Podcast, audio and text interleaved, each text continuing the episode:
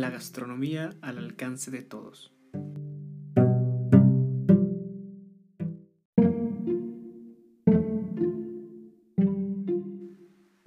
¿Qué tal?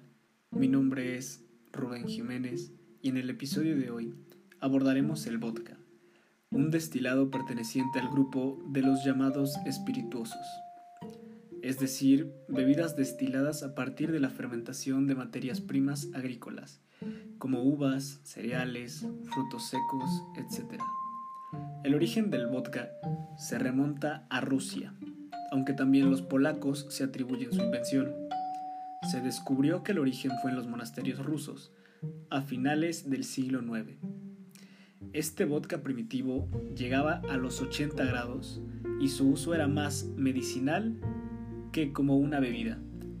Posteriormente, su masificación llegaría a finales del siglo XV, ya con un proceso de destilado moderno y más parecido al actual.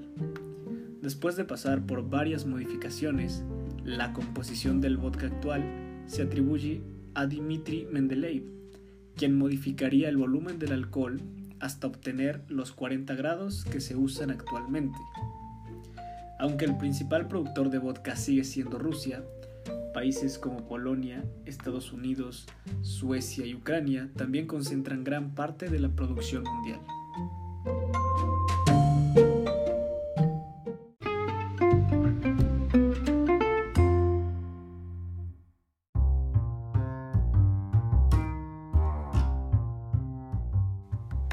Hablemos del proceso de elaboración.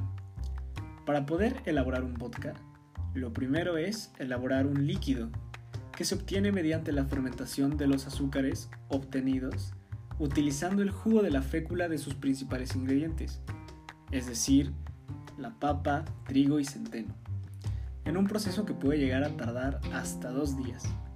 En segundo lugar, el mosto obtenido pasa a ser destilado en alambiques de cobre y acero donde se obtiene un líquido prácticamente incoloro e inodoro.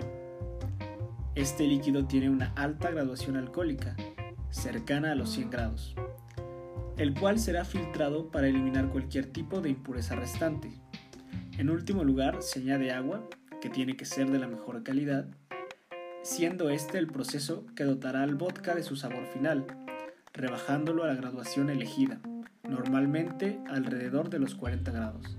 Los aromatizantes y saborizantes igualmente pueden ser añadidos, pero es el último paso, culminando la última etapa del proceso de elaboración.